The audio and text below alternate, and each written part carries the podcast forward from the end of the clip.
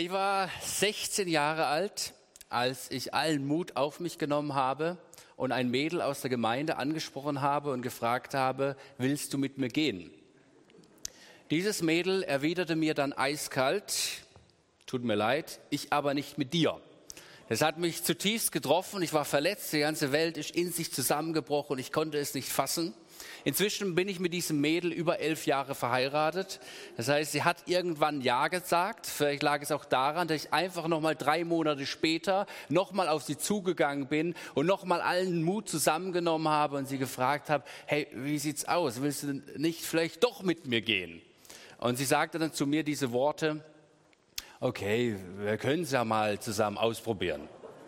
Also in diesem Augenblick habe ich mir schon ein bisschen etwas euphorischeres vorgestellt, ein bisschen emotionaler, aber sei es drum, man nimmt, was man bekommt. Und so sind wir jetzt seit einigen Jahren glücklich miteinander unterwegs. Mir geht es um diesen Moment, in dem du allen Mut zusammennimmst, Adrenalin schießt in deinen Körper und im nächsten Augenblick bricht plötzlich alles zusammen wie ein Stich ins Herz und du verstehst die Welt nicht mehr und du erlebst in diesem Moment Zurückweisung.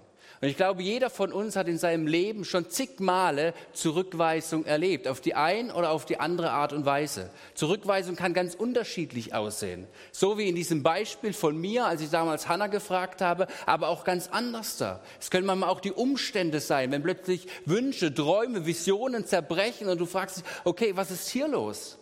Oder vielleicht hast du erlebt, dass du selbst gemobbt wurdest, dass du von anderen ausgegrenzt wurdest und du, und du fragst dich, warum ich? Und du erlebst diesen inneren Zerbruch und diesen inneren Schmerz. Wir alle, wir gehen ganz unterschiedlich mit diesem Schmerz um. Je nachdem, wie wir aufgestellt sind in unserer Persönlichkeit, je nachdem, wie wir Zurückweisung erleben, wie wir gelernt haben, damit umzugehen. Aber wir wissen, Zurückweisung hinterlässt tiefen Schmerz. Darüber wurde auch geforscht und es wurde festgestellt, dass dieselben zwei Hirnregionen Aktivitäten aufweisen, wenn du soziales Zurückweisung, sozialen Schmerz erfährst, wie wenn du physischen Schmerz erlebst.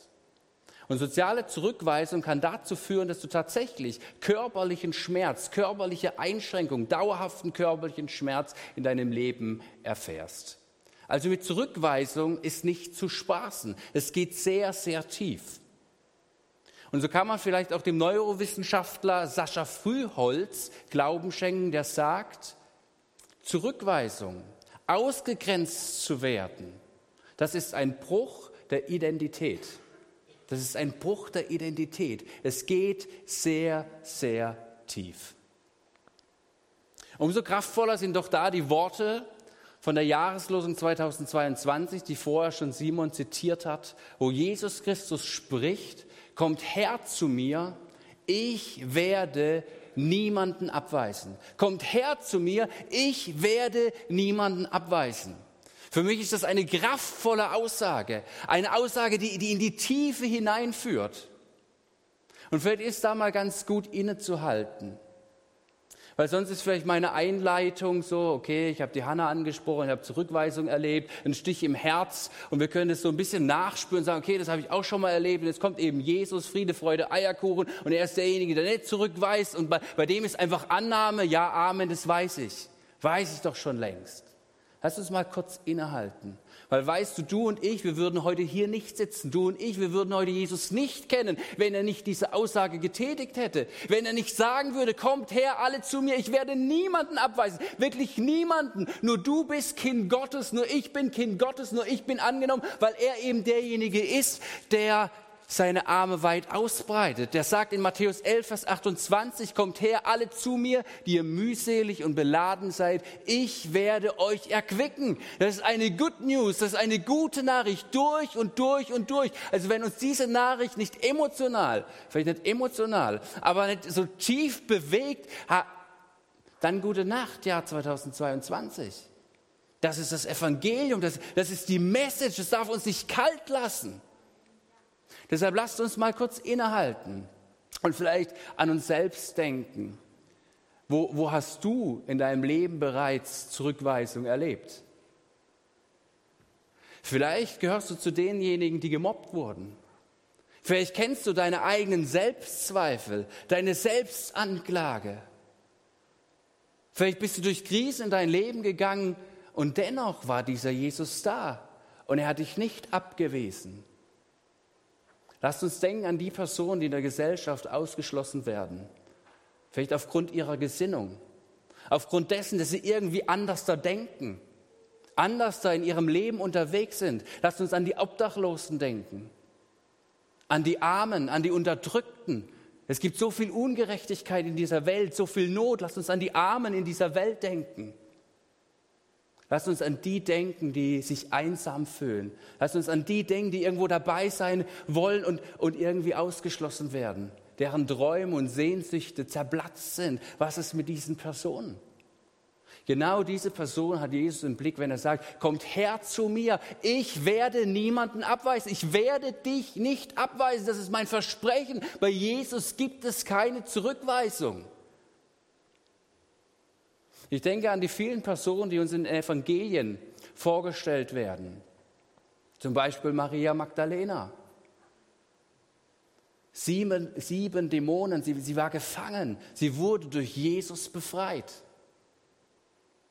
Ein Simon Petrus, der, der aufbrausend war, sein Herz auf der Zunge, der, der, der viel Mist gebaut hat. Jesus hat gesagt, ich bin hier, ich nehme dich an. Die Frau am Brunnen, die aufgrund ihrer Sehnsucht nach Liebe immer wieder auf den Falschen reingefallen ist. Und Jesus begegnet ihr, zeigt einen Ausweg, schenkt Hoffnung. Zachäus, der reiche Betrüger, der sich noch nicht mal getraut hat, vor die Augen Jesu zu treten. All diese Personen, auch die Personen, von denen nicht das, die, die Bibel berichtet, die vielen unbekannten Nachfolger und Nachfolgerinnen Jesu, sie alle wurden von Jesus angenommen. Sie alle kamen mit ihrem Zerbruch, mit ihren Scherben und durften bei Jesus Annahme erfahren. Sie wurden heil, sie wurden gesehen, ihnen wurde vergeben, sie haben Freiheit erlebt. Was für eine gute Nachricht. Kommt her zu mir. Ich werde niemanden, wirklich niemanden abweisen. Ich habe die Tage Weihnachtspost bekommen von James und Damaris Santos. Viele von euch kennen sie. Wir unterstützen sie auch als Gemeinde finanziell. Sie waren viele Jahre auf den Philippinen Missionare in Manila und inzwischen sind sie in Lüdenscheid als Stadtmissionare unterwegs. Und James schreibt in seinem Brief von einem Mann, den er in seinem Brief Alfred nennt. Alfred ist Alkoholiker. Alfred ist obdachlos und er lebt auf der Straße. Und er hat James vor einiger Zeit kennengelernt. Und an einem Tag kommt Alfred zu James an die Haustür. Und er sagt, James, ich brauche Hilfe. Alfred ist sturzbetrunken und er sagt, ich brauche Hilfe. Ich brauche ich brauch heute einfach nur ein Zuhause, wo ich meinen Rausch ausschlafen darf. Und James hilft ihm. Und sie kommen dann an den nächsten Tagen immer wieder miteinander ins Gespräch. Und James macht ihm Jesus bekannt. Und zwei Aussagen von Alfred, die sind mir hängen geblieben. Alfred sagt zum einen, weißt du, ich bin Alkoholiker und ich weiß nicht, ob man mir helfen kann. Und vor einigen Jahren, da habe ich mit meiner Frau, sie war auch Alkoholikerin, habe ich über den Durst getrunken. Und wir sind ins Krankenhaus gekommen. Meine Frau ist aber nicht mehr aus dem Krankenhaus rausgekommen. Sie ist daran verstorben. Das kann ich mir niemals verzeihen. Damit werde ich nicht fertig. Und das Zweite, was Alfred gesagt hat, er sagt, weißt du, wenn du um mein Leben weißt, ich habe viel Schlimmes in meinem Leben getan. Ich war aufgrund dessen auch über zwölf Jahre im Gefängnis.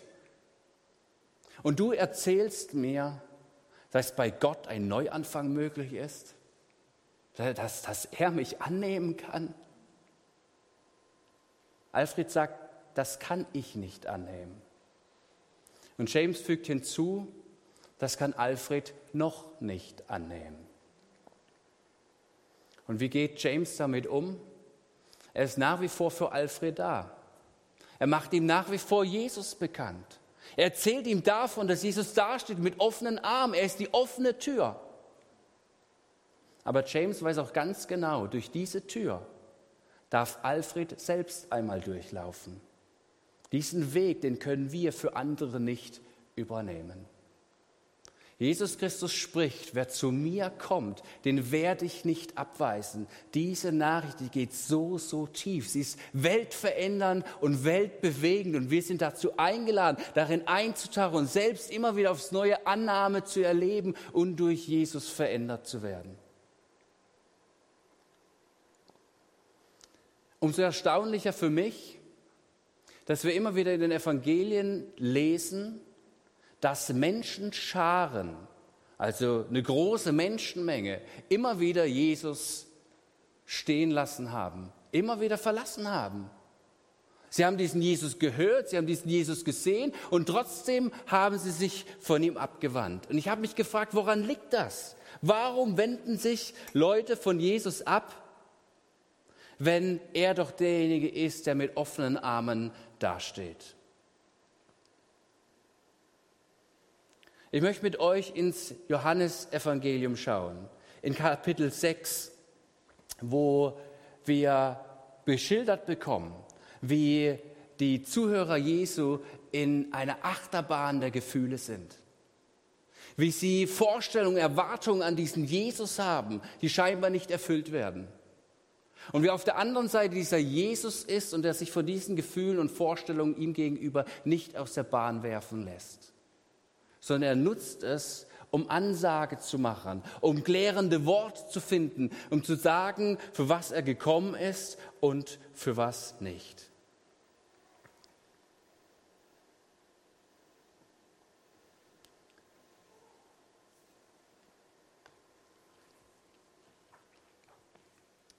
Wir lesen am Anfang des Johannesevangeliums von der Speisung der 5000.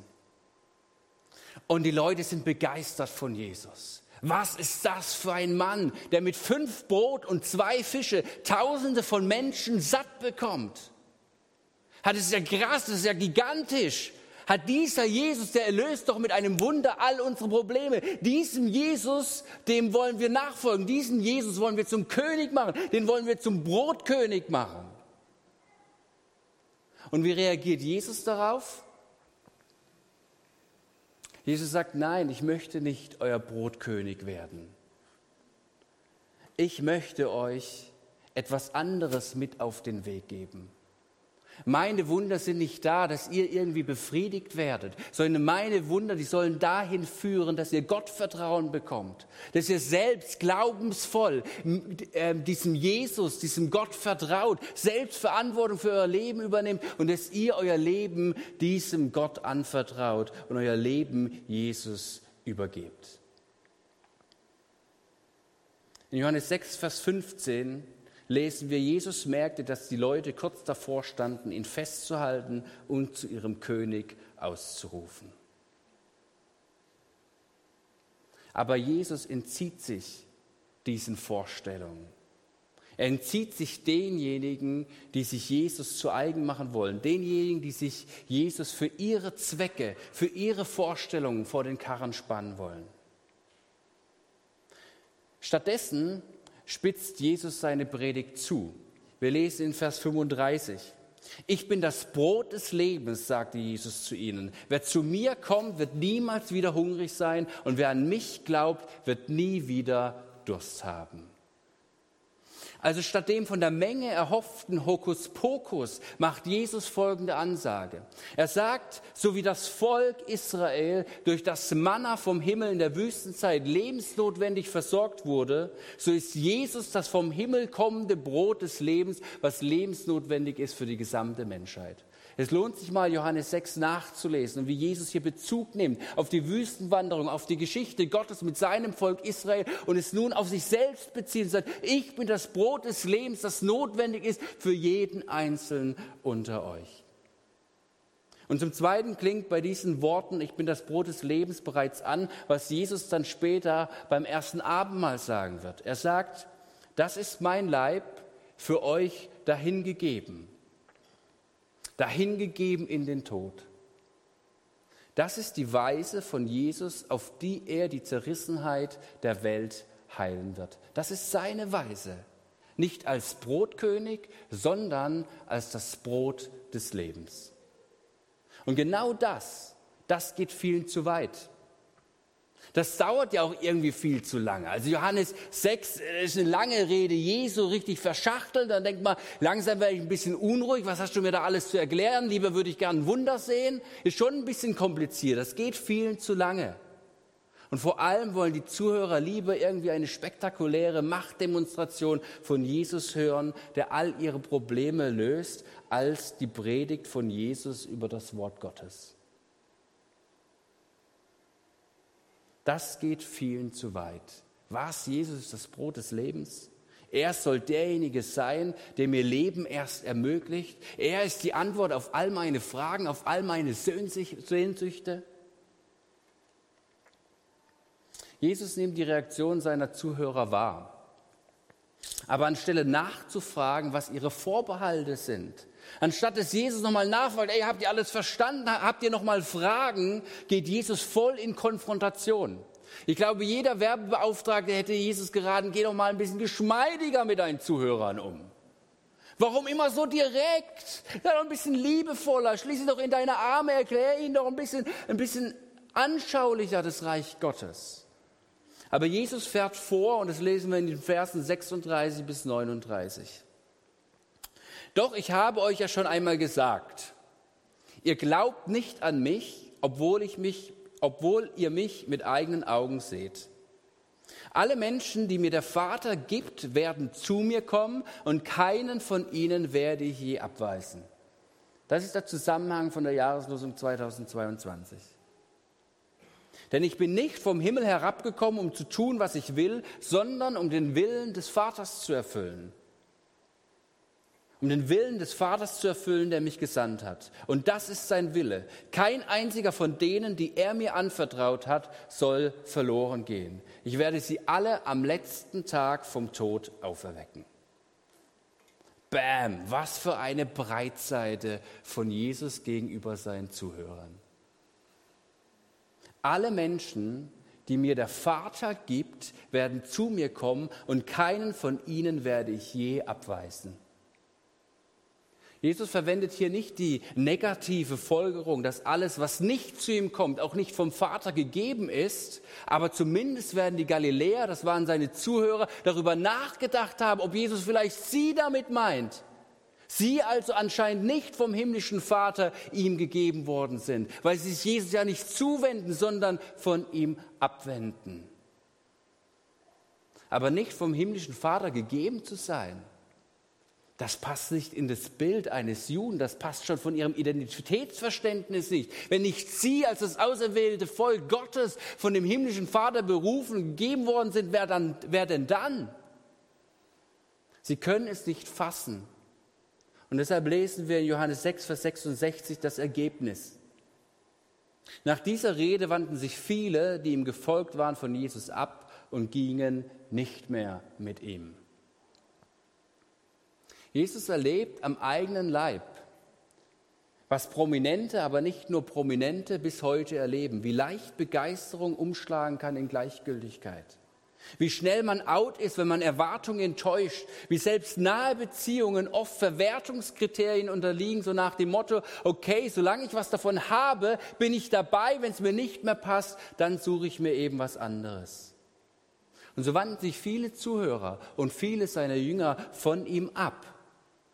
Es war aber nicht Jesus, der ihnen die Tür vor der Nase zuschlug, sondern es lag an ihnen, dass sie nicht bereit waren, durch die offene Tür von Jesus durchzutreten, einzutreten und in Empfang genommen zu werden von Jesus, der niemanden abweist.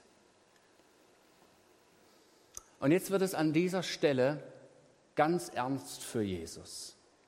Er merkt, es ist ein Entscheidungspunkt, ein zentraler Punkt in der Jesus-Nachfolge. Viele kehren ihm den Rücken zu. Und deshalb fragt er nun in allem Ernst seinen engsten Kreis an Jüngern, die er selbst zur Nachfolge berufen hatte. Er fragt, wollt ihr auch weggehen? Hey, wollt ihr auch weggehen? Vielleicht stellt er dir heute Morgen diese Frage auch ganz neu. Willst du auch weggehen? Vielleicht bist du tatsächlich gerade in einer Situation, wo du sagst, am liebsten würde ich vor Jesus wegrennen. Dann halte inne und lass diese Frage zu und mach dir Gedanken darüber. Woher kommt diese Frage? Warum will ich gerade am liebsten wegrennen? Und dann sei dir dabei gewiss, dass seine Tür, dass Jesu Annahme nach wie vor vorhanden ist. Seine Tür ist offen. Du läufst gerade vor einer offenen Tür davon. Vielleicht ist dir gerade nicht zum Weglaufen zumute. Aber vielleicht kann dir die Frage helfen, dein momentanes Glaubensleben zu reflektieren. Im Sinne von, dass Jesus dich erinnern will, wozu er gekommen ist und dass er dich dazu berufen hat, Anteil daran zu haben. Vielleicht ist für dich die Frage, bin ich derzeit auf Kurs? Und dann halte auch hier inne und mach dir darüber Gedanken und sei dir gewiss, dass Jesus stets auf Kurs ist, immer dir zugewandt, dass er dich liebt, dass er dich sieht, dass er dich berufen hat und dass er mit dir Geschichte schreibt. Jesus fragt also seine ersten Jünger, wollt auch ihr weggehen? Und dann antwortet Petrus, Herr, Herr, wohin sonst sollen wir gehen? Du hast Worte ewigen Lebens und wir haben geglaubt und erkannt, dass du der Heilige Gottes bist. Wohin sonst sollen wir gehen, Jesus, als zu dir? Ich finde es interessant, es sind nicht beeindruckende Wundertaten, die Petrus nennt als Grund für das Bleiben, sondern es sind die Worte Jesus selbst, die eine nie versiegende Quelle zum Leben auftun. Worte, aus denen neue Kraft zuströmt in Müdigkeit, neue Hoffnung im Scheitern, Visionen in Resignation. Worte, die die Wirklichkeit verändern, die das Leben neu machen. Darauf gründet sich Petrus her, wohin sonst sollten wir gehen? Jesus Christus spricht, wer zu mir kommt, den werde ich nicht abweisen. Das sind die Worte, aus denen Kraft strömt. Neue Hoffnung, neue Visionen. Worte, die die Wirklichkeit verändern, die das Leben neu machen. Und diese Einladung, die gilt auch heute Morgen für dich. Wenn du Jesus noch nicht kennst und wenn du noch nicht zu ihm gekommen bist, dann tue es. Vertrau dich ihm an. Wer immer der rettenden Macht Gottes vertraut, der wird nicht abgewiesen. Im Gegenteil, du wirst mit deiner Geschichte von ihm angenommen und gelebt. Und wenn du bereits der Einladung gefolgt bist, dann bist du eingeladen, diese erfahrene Rettung, die uns angeboten wurde, weiterzugeben und mitzuhelfen, mitzuretten, indem wir durch die bedingungslose Annahme von anderen Menschen auf Jesus weisen. Was für eine gewaltige Nachricht. Jesus weist niemanden ab. Man hört ja zurzeit immer wieder von Sea-Watch oder anderen Rettungsorganisationen. Und wir Christen, wir erkennen in Christus ja die offenen Arme Gottes. Und genau deshalb sollten wir unsere Arme öffnen für alle, die Hunger leiden, die Hilfe brauchen. Denn wir gehören zu einem Programm, das man vielleicht nicht Sea-Watch, sondern eher Life-Watch nennen würde. Wir gehören zu Gottes großem Rettungsprogramm. Und wir sitzen mit in diesem Rettungsboot. Wir sind berufen, nicht nur zu gucken, wie Jesus Christus Menschen annimmt, sondern selbst mitzuhelfen, selbst mitzuretten, auf Jesus weisen und zu sagen, hey, bei ihm habe ich Annahme erfahren, erfahre ich immer wieder aufs Neue und auch du darfst diese Annahme erfahren. So beugen wir den Bruch der Identität eines Menschen vor, um nochmal unsere Neurowissenschaftler in Erinnerung zu, zu bringen. Wir beugen nicht nur einen Bruch der Identität vor, sondern wir zeugen von der Identität in Jesus Christus. Dadurch, dass wir andere, unser Gegenüber, einschließen mit einer bedingungslosen Liebe und Annahme.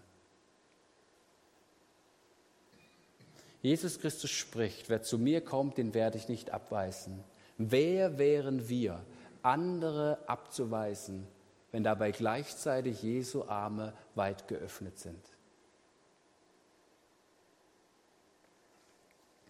Ich möchte euch noch vier kurze Gedanken mitteilen.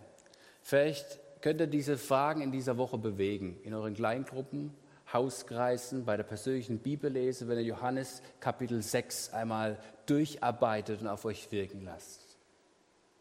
Weil ich glaube, dass uns Jesus hier wie ganz beiläufig vier Jüngerschaftslektionen mit auf den Weg gibt. Das Erste, was wir lernen dürfen, und das erkennen wir in den Versen 36 bis 39, das Erste ist, es wird immer Personen geben, die nicht an Jesus glauben werden. Doch ich habe euch ja schon einmal gesagt, lesen wir es Vers 36, ihr glaubt nicht an mich, obwohl ihr mich mit eigenen Augen seht. Wir haben es schon am Weihnachtsgottesdienst gehört, am letzten Sonntag.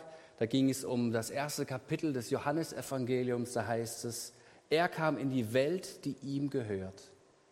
Aber die Menschen nahmen ihn nicht auf. Die aber, die, die ihn aufnahmen, denen gab er das Recht, Kinder Gottes zu werden. Aber viele, viele nahmen ihn nicht auf.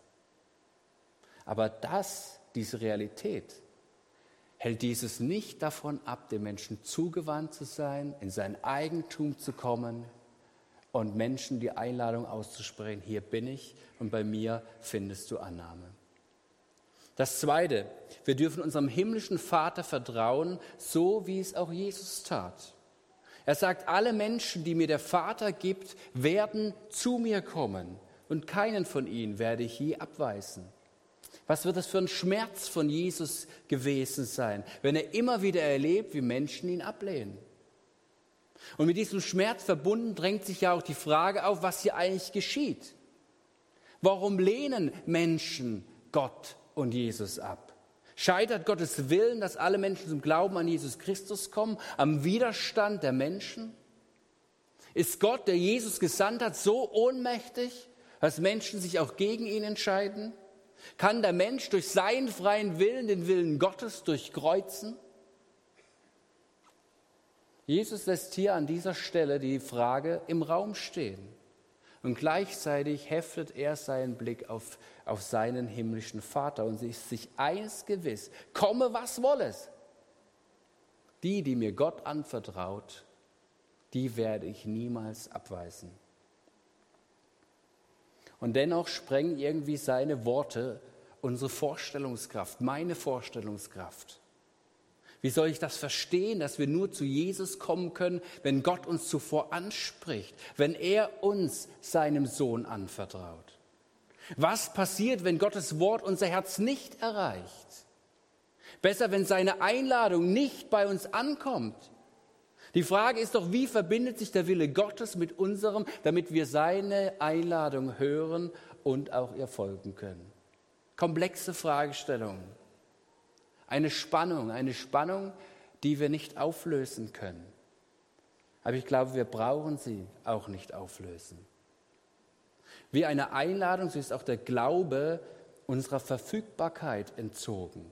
Sie, äh, der Glaube bleibt ein Geschenk. Mehr noch, es bleibt ein Geheimnis. Ein unerklärlicher Ausdruck von Gottes bedingungsloser Liebe. Und genau darauf lenkt Jesus unseren Blick und lenkt damals den Blick der Galiläer und sagt, hey, nicht ihr seid das Zentrum der Welt, nicht euer Egoismus, nicht eure persönlichen Entscheidungen, nicht ihr habt alles in der Hand. Es gibt auch Dinge, die könnt ihr nur empfangen, wenn sie euch geschenkt werden. Und Gott, der höher ist als all unser Verstand, als all unsere Vernunft, er weiß um Dinge, über die wir nicht wissen. Aber wir dürfen als seine Kinder uns ihm voll anvertrauen wissen, okay, er meint es gut. Das ist seine Sache, nicht meine Sache. Ich vertraue mich ihm neu an. Denkt an Alfred, von dem ich vorher erzählt habe, oder denkt an Personen in eurem Umfeld. Glaube bleibt ein Geschenk.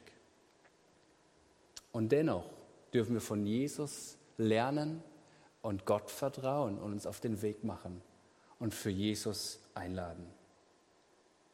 Das Dritte, Jesus ist uns ein Vorbild darin, wie er sich in den Willen Gottes einbetten lässt. Denn ich bin nicht vom Himmel herabgekommen, um zu tun, was ich will, sondern um den Willen des Vaters zu erfüllen, der mich gesandt hat. Wir beten ja immer im Vater unser, dein Wille geschehe, wie im Himmel so auf Erden. Das bedeutet nicht mein Wille, nicht dein Wille, sondern sein Wille geschehe, wie im Himmel so auf Erden. Jesus gibt sich mit seinem ganzen Leben Gott hin, bis in den Tod. Er wurde gefoltert, er wurde bespuckt, er wurde verhöhnt, er wurde ans Kreuz genagelt, er wurde angefeindet, er wurde zutiefst verletzt, zutiefst missachtet. Das hat ihn nicht daran gehindert, sich seinem Vater voll hinzugeben, sich dieser Welt voll hinzugeben mit ausgebreiteten Armen. Jesus sagt an einer Stelle, wer mir nachfolgen will, der verleugne sich selbst und nehme sein Kreuz auf sich. Das bedeutet, ab diesem Zeitpunkt darf sich, bist du eingeladen, von dir selbst wegzuschauen. Es soll sich nicht mehr alles um dich selbst drehen, sondern du darfst zurücktreten was für eine Befreiung, was für eine Entlastung, dass sich Jesus zuwenden und er darf dich ab jetzt prägen als Mittelpunkt deines Lebens, weil er meint es gut mit dir. Das ist das Beste, das ist das Beste, was dir passieren kann. Ist das leicht? Nein, nicht immer. Es ist das Beste, was dir passieren kann? Ja, immer. Das vierte noch, Nichts kann uns trennen von der Annahme in Jesus. Und das ist sein Wille. Kein einziger von denen, die er mir anvertraut hat, soll verloren gehen. Ich werde sie alle am letzten Tag vom Tod auferwecken. Was für eine Zusage. Was für eine Zusage, die auch an Römer 8 erinnert. Simon hatte es beim Jahresabschlussgottesdienstes zitiert. Nichts kann uns trennen von der Liebe, die in Jesus Christus ist, unserem Herrn. Nichts, rein gar nichts. Und er ist der Anfänger und Vollender unseres Glaubens. Was für eine tröstliche Zusage. Jesus Christus spricht, wer zu mir kommt, den werde ich nicht abweisen. Ich möchte mit uns beten und darf euch als Lobpreisteam nach oben bitten.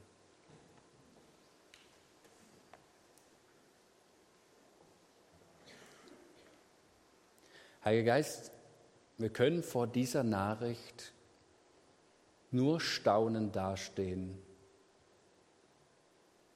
und nur ein klein wenig abspüren, was für eine Kraft dahinter steckt dass Jesus gekommen ist und gesagt hat, ich werde niemanden abweisen, ich bin hier, meine Arme sind weit geöffnet. Ich bin gekommen, um Leben zu geben, um Neuanfänge zu ermöglichen. Wir ehren und wir preisen dich dafür und Heiliger Geist, wir laden dich ein, dass du das neu in unsere Gedanken und in unser Herz hineinlegst, ganz tief verwurzelt. Und dass diese Gewissheit uns neu bereichert, neu stärkt in den Umständen, in denen wir gerade stehen, Jesus. Ich danke dir für all meine Geschwister, für all diejenigen, die das bereits ergreifen durften, erleben durften, wie sie von dir angenommen wurden und es immer wieder aufs Neueste. Führe das tiefer. Lass uns hier nicht los, auch im neuen Jahr. Führe uns tiefer, dass wir erkennen, wie unaussprechlich deine Liebe, deine Güte zu uns ist, zu allen Menschen. Lass uns nicht kalt. Bewege du unser Herz. Jesus, wir wollen uns neu dir hingeben, uns neu dir hinhalten. Danke, Jesus, danke, Jesus, dass du für uns bist. Danke für deine lebensverändernde Kraft. Herr Jesus, und wir beten, dass wir das mehr und mehr erleben dürfen, wie mehr Menschen zum Glauben an dich kommen. Danke für deine offene Tür. Es ist das Beste, was uns passieren kann. Und Heiliger Geist, du zeig uns auf Menschen in unserem Umfeld. Menschen, die dich noch nicht kennen, Menschen, die noch nicht durch diese Tür getreten sind. Lass uns für sie eintreten im Gebet. Ja, lass sie uns eintreten im Gebet. Und dann dürfen wir uns dir anvertrauen, dass du unsere Schritte leitest, unsere Worte, unsere Gedanken gegenüber dieser Person. Und wir erwarten und wir rechnen damit, dass sie dich kennenlernen dürfen und durch diese Tür gehen. Lehre uns Menschen anzunehmen, wie du sie annimmst. Das bedeutet, dass wir sie dir abgeben dürfen. Wir können nicht das tragen, was du trägst. Aber lehre uns deinen Blick auf jeden Einzelnen. Decke auf, wo wir Menschen in Schubladen stecken, wo wir Menschen abweisen. Erneuere du unser Herz, Jesus. Danke, dass wir uns dir anvertrauen dürfen. Danke für diese weltbewegende Nachricht. In Jesu Namen. Amen.